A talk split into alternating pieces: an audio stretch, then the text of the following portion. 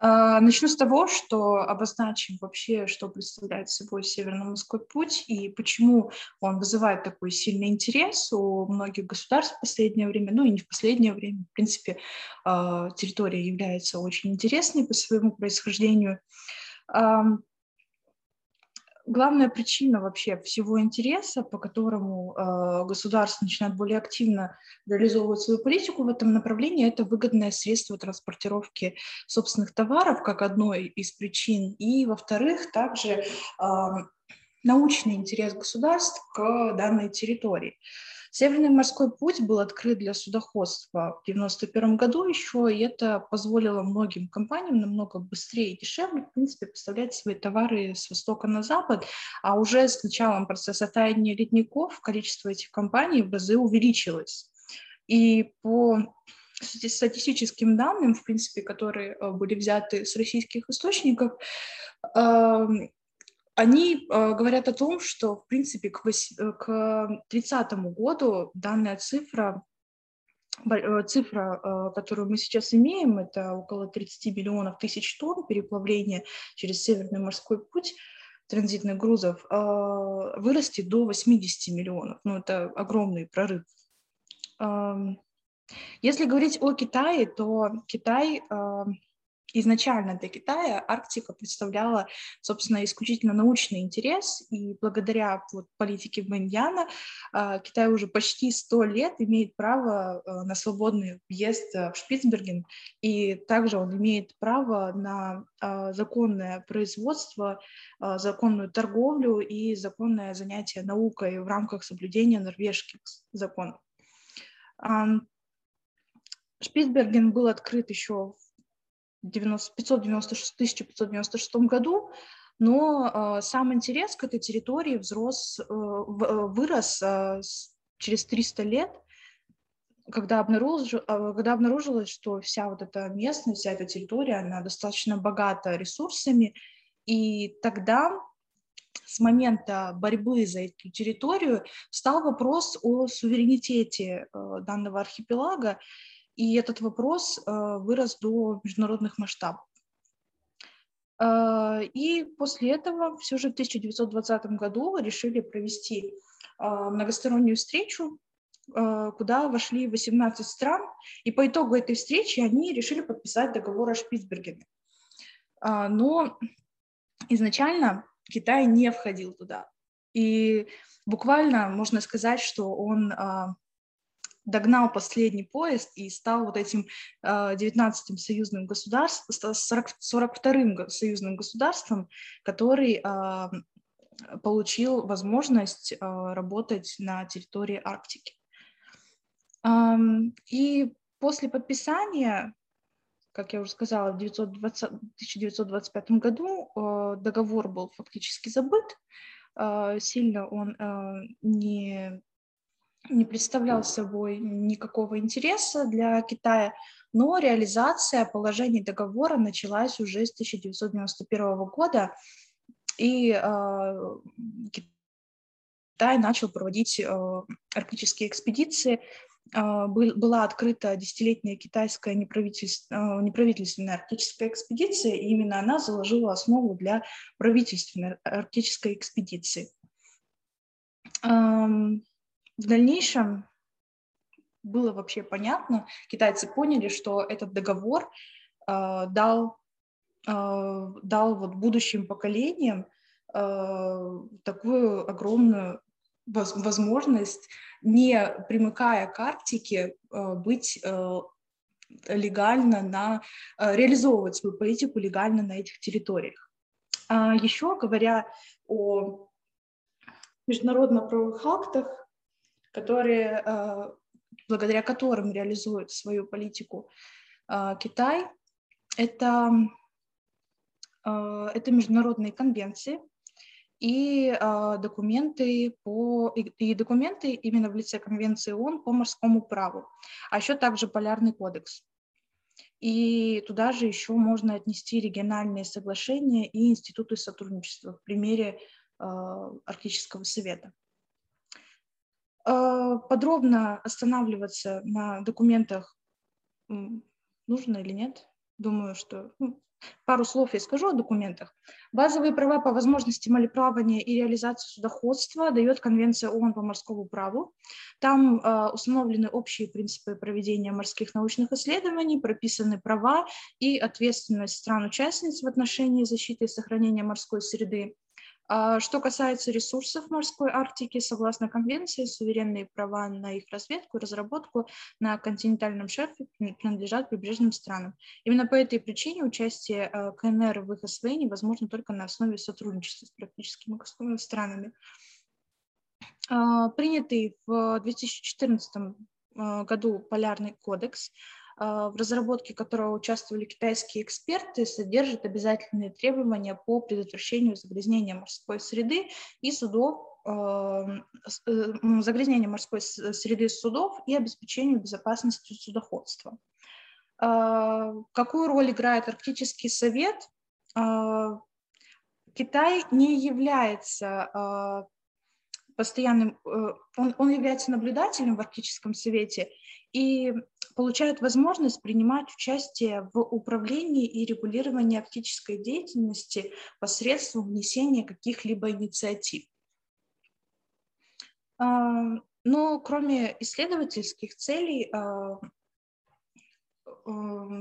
Китай также и преследует а, немного другие цели, это именно экономические составляющие. Именно Поэтому Китай целенаправленно устанавливает партнерские отношения, формирует двустороннее взаимодействие с государствами в рамках Арктического совета, а также выступает в качестве инвестора в крупных а, проектах Норвегии, Аляски, Исландии, Гренландии и России. Ну, то есть государства, которые а, так или иначе а, территориально, а, территориально находятся в зоне, при арктической зоне. Говоря уже э, более точечно о государствах, начнем с Аляски. Э, и по данным уже за 2017 год э, Китай является крупнейшим торговым партнером Аляски. Однако, говоря об Аляске, там очень сложная история о том, что Китай и США имеют очень напряженные отношения, именно поэтому с Аляской КНР старается э, в большей степени, так как она территориально находится достаточно далеко от остальных штатов, он старается с ней поддерживать отношения и реализовывать э, инвестиционные проекты и товарообмен между, этими, между штатом и государством. Эм, с Норвегией, с Норвегией более большая история, и из-за того, что существуют некоторые проблемы из-за использования Суэцкого канала, а, Китай определил, что маршрут до Норвегии через Северный морской путь а, на, на 40% короче обычного и позволяет обойти точки геополитической напряженности и американские военно-морские силы. А, также первым проектом реализации своей стратегии по э, освоению Арктики. Первым проектом с Норвегией стала эта организация базы в городе Шпицберген. И я уже говорила, почему есть возможность у Китая работать на этой территории. И в 2004 году они начали наращивать арктическую инфраструктуру, и в дальнейшем китайское правительство хотело приобрести или арендовать аэропорты а, близ а, Норвегии, Финляндии, но из-за постоянного трафика эта попытка оказалась неудачной, потому что финские власти посчитали это а, угрозой национальной безопасности. В дальнейшем, в 2019 году уже на одной из конференций китайская государственная судоходная компания определила город Киркинес как стратегически важный. И в мае они уже начали разработку э, портовой инфраструктуры и начали э, благо, как устраивать экономическое благополучие той территории. Также, говоря уже об Исландии, самой яркой тенденцией между Исландией и Китаем это сейчас на данный момент является скупка китайскими представителями ирландских земель. Например, в августе 2021 года китайский миллионер, а, он скупил китайский миллионер Хуан Нубо скупил 300 квадратных километров острова льдов и вулканов. На самом деле у него спрашивали, зачем вам все это, зачем вам такие огромные территории просто льдов. Он сказал, что исключительно в коммерческих целях и для создания туристической базы. Ну, скорее всего, под этим подразумеваются не только обычные туристические базы, но также, возможно, какие-то государственные, государственные дальнейшие действия со стороны Китая. Также, говоря уже о Гренландии, о самом большом острове мира, а, который обладает, конечно же, необычайным обилием этих всех природных ископаемых, в котором он обладает огромным количеством природных ископаемых, э, нужда в которых растет с каждым годом. Э, Китай решил, э, Китай решил объявить тендер на строительство трех крупных портов в Гренландии.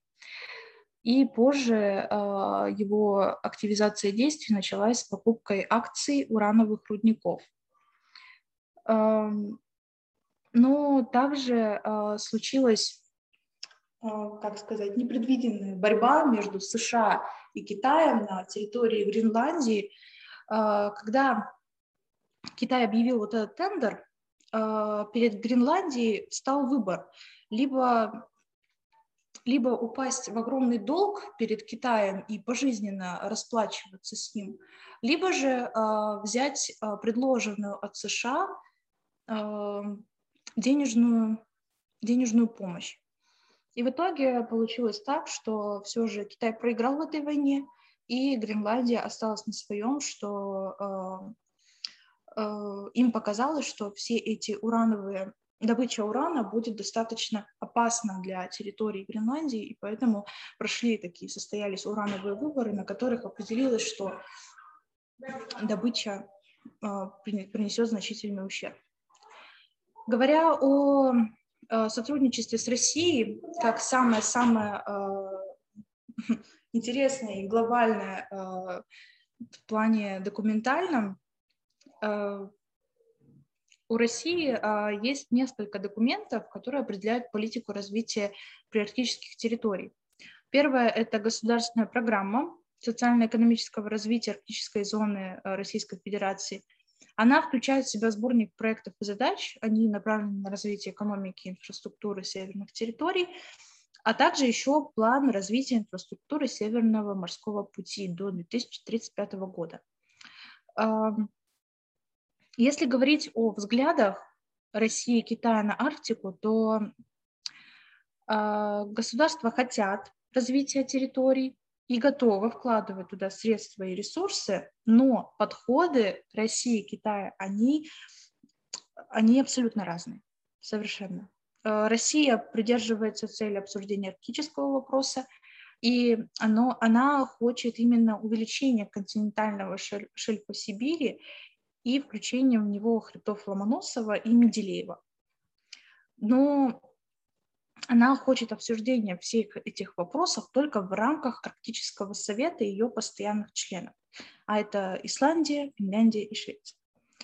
Китай немножко по-другому смотрит. Он рассматривает взаимодействие государств на основе Конвенции ООН о морском праве.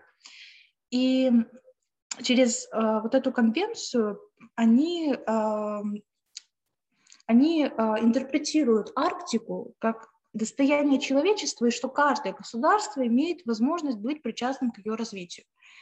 Именно поэтому э, выпуск э, правительством официального документа Белой книги четко определила вот намерение государства и что вот Китай признает себя приарктическим государством, хотя по факту территориально он совершенно не никак э, не прилегает. Эм, вообще говоря об Арктике, уже подытожив нашу такую мой спич, а, Арктика – это территория богата не только ресурсами, но и знаниями, как я вначале сказала, почему всех привлекает. -то. Китай, как могущественная держава с большим потенциалом, она имеет и доступ, и возможности для проведения широкой политики освоения и исследования Арктики еще с 20 века. И благодаря вот этой четко определенной политике, той богатой нормативно-правовой базе, Китай э, может, может очень хорошо и очень качественно себя развивать в этом направлении. Э, изначально, как мы видим, у Китая были только научные интересы, но по мере развития э, увеличивался и спектр. Э, сейчас можно выделить три направления. Это исследовательское, ресурсное и торговое. На данный момент, на сегодняшний день, последние два, они являются приоритетными направлениями. Ну, э, а первое, оно обеспечивает легитимное присутствие Китая в арктическом регионе. И э, если говорить о том, как он все это делает и зачем все это делается, то заключение договоров, участие в Арктическом совете и, в принципе, такая активная политика в дальнейшем ну, поможет Китаю, сделает Китай одной из тех держав, которая будет э, четко и ясно э, определять политику на арктическом регионе. У меня все.